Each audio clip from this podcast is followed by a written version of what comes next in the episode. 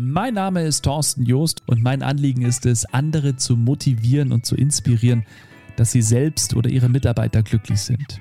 Ich mache das auf Bühnen, in Videos auf meinem YouTube-Kanal oder eben auch hier in diesem Podcast. Und ich spreche da über die Themen Leadership, Mitarbeitermotivation oder auch darüber, vor anderen zu sprechen. Ganz egal, ob das auf einer Bühne ist, im Radio, vor einer Kamera oder eben auch in Podcasts.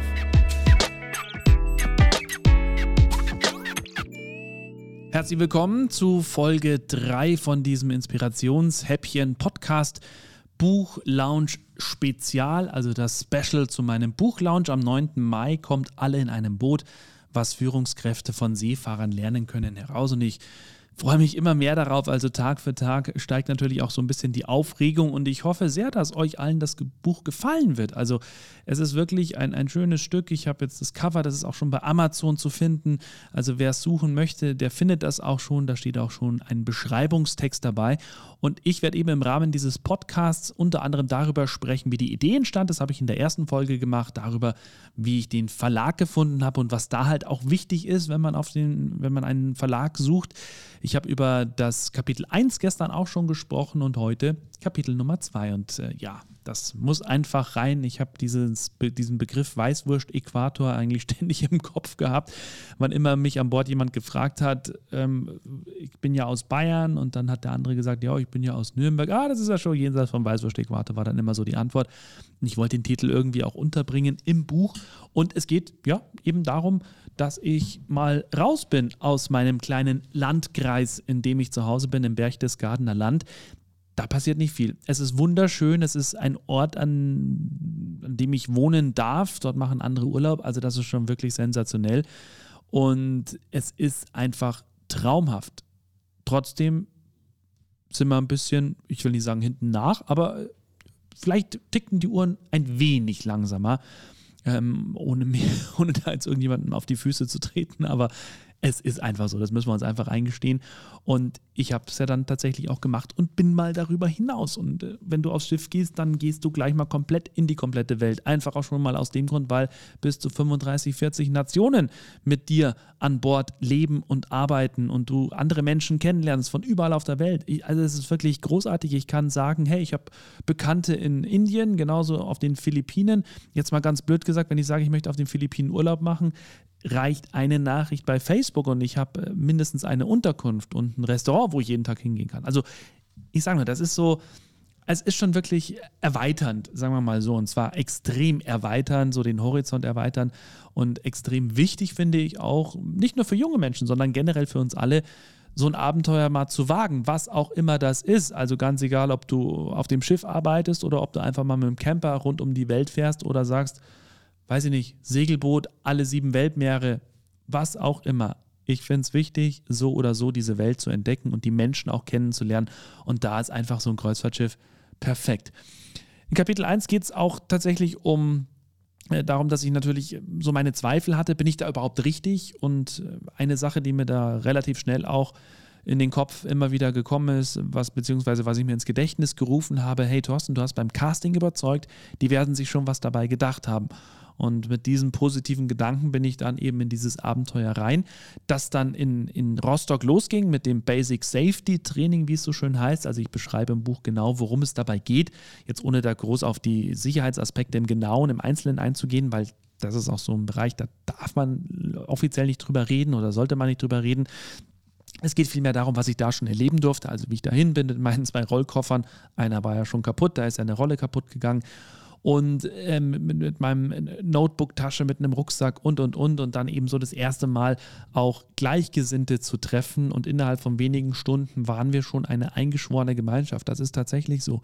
Und ich beschreibe da eben so diese ersten Momente. Ich beschreibe auch so, was wichtig ist, an Bord zu wissen, aus, aus rein aus Sicherheitsaspekten und so weiter. Und ja, es ist sage ich mal, schon deswegen auch ein Abenteuer gewesen, weil ich habe das ja schon, glaube ich, gestern in der Folge erzählt, dass ich ja eine Wohnung zu Hause hatte. Also ich hatte meine eigenen vier Wände. Und auf einmal kommst du da in eine Kabine. Wir hatten so ein Wohnschiff in Rostock, wo dieses Training stattgefunden hat. Und auf diesem Wohnschiff war ich auf einmal in einer Kabine mit noch jemandem drin. Und das wollte ich ja eigentlich nicht, weil ursprünglich war in meinem Vertrag drin, dass ich eine Einzelkabine habe und ich bin davon ausgegangen, hey, auf diesem Wohnschiff, auf der Severa, wird das auch so sein. Und da war es halt dann nicht so. Aber gut, mein Gott, also ganz ehrlich, es gibt Schlimmeres. Ich hatte danach auch nochmal in einem Einsatz eine Kabine mit jemandem zusammen, weil ich dann in einer anderen Funktion mal gefahren bin, zwischendurch mal, bevor ich dann eben befördert wurde. Und da hatte ich auch eine Doppelkabine. Das war halt dann so und das war völlig fein, es war total lustig. Und äh, das war auch da sehr cool, weil es ein ganz ein cooler Typ war, den ich dann auch witzigerweise, ich glaube, in meinem letzten Einsatz, also ich habe ihn da getroffen bei dem Training in dieser Kabine. Also mein erster und einziger Cabin-Mate. Und dann haben wir uns sechs Jahre nirgends getroffen an Bord. Und dann in meinem allerletzten Einsatz, kurz bevor ich aufgehört habe, ich glaube, das ist eine Woche vorher, stand der auf einmal im Brauhaus vor mir und ich dachte mir, hey, gibt's ja nicht. Das kann ja ruhig wahr sein. Und ja, so, so läuft es halt manchmal an Bord. Ja, und dann haben wir das eben, haben wir gepaukt, wir haben gemacht und getan, das waren ein paar Tage, wir haben Feuer gelöscht, also gelernt, wie man Feuer löscht, was ich selber auch noch wusste, weil ich ja tatsächlich mal den Truppmann gemacht habe bei der Feuerwehr. Aber war gut, das auch mal zu hören, weil Feuer ist die größte Gefahr an Bord und da sollte man schon wissen, wie man so einen Feuerlöscher dann auch richtig äh, zum Einsatz bringt. Deswegen äh, war ich da natürlich auch ganz froh drüber, und äh, in dem Kapitel spreche ich auch über etwas, was ich in, in der Zeit an Bord le lernen durfte, was wahrscheinlich später auch nochmal auftauchen wird. Und zwar, wenn jemand Panik schiebt, schickt ihn zum Angeln. Und äh, das hat mit dem Sicherheitstraining tatsächlich auch zu tun. Das war ein realer Tipp, das haben die uns gesagt. Da geht es darum, wenn jemand im, im, Rettungsboot Panik schiebt, was machst du da mit dem? Und letztlich geht es halt darum, ihn äh, abzulenken oder ihm eine Aufgabe zu geben, dass der nicht noch die anderen ansteckt. Also Großartig, äh, kann man auch in jedes Unternehmen mit übernehmen und finde ich einen, einen super Tipp. Unter anderem eine Sache von ganz, ganz vielen, die ich für mein Leben lernen durfte. Ja, und dann, nachdem wir dann das Sicherheitstraining da auch absolviert haben und wir dann eine eingeschworene Gemeinschaft waren, war das schon das erste Mal so dieser Trennungsschmerz, weil es waren nur, ich glaube, vier Tage waren wir zusammen in Rostock, aber halt wirklich sehr intensiv schon, eben auf dem Schiff, beim Training, haben die Freizeit noch miteinander verbracht, die wir da hatten. Und wir sind da richtig schnell zusammengewachsen. Und dann, ja, bei dem einen oder anderen gab es eine Träne, weil wir uns dann schon wieder trennen mussten und jeder so eben in seinen Einsatz ist auf die unterschiedlichen Schiffe. Und äh, tatsächlich habe ich drei oder vier von den Kollegen bei mir in meinem Einsatz wiedergefunden. Und das war auch sehr schön, dass wir uns da wieder gesehen haben, auch wenn wir da nicht mehr allzu viel miteinander zu tun hatten, weil so viele andere Kollegen auf einmal vor der Tür standen aus dem eigenen Bereich, mit denen du da viel mehr Zeit noch verbringst. Und so war das eben auch bei mir. Also ich war sehr viel mit den Leuten vom Entertainment natürlich zusammen. Als Moderator war ich Teil des Ensembles, beziehungsweise war sogar Fachabteilungsleiter ähm, für mich selber, weil als Moderator war ich der Einzige, aber ich war halt so viel beim Showensemble mit dabei, war mit denen viel unterwegs und das war super. Das war so meine Familie tatsächlich in diesem ersten Einsatz. Worüber ich in dem Kapitel 1 jenseits vom Weißwurst Worüber ich in Kapitel 2 jenseits vom Weißwurst-Äquator auch spreche, ist natürlich, dass ich mal so ein bisschen aufschlüssel, wie sieht denn so eine Hierarchie an Bord eigentlich aus? Wie sind die Kapitäne eigentlich so drauf? Ne? Sind das so Captain Ahabs mit Augenklappe, Hakenhand, die dich am besten äh, bei jeder Gelegenheit irgendwie ähm, ja, Kiel holen wollen?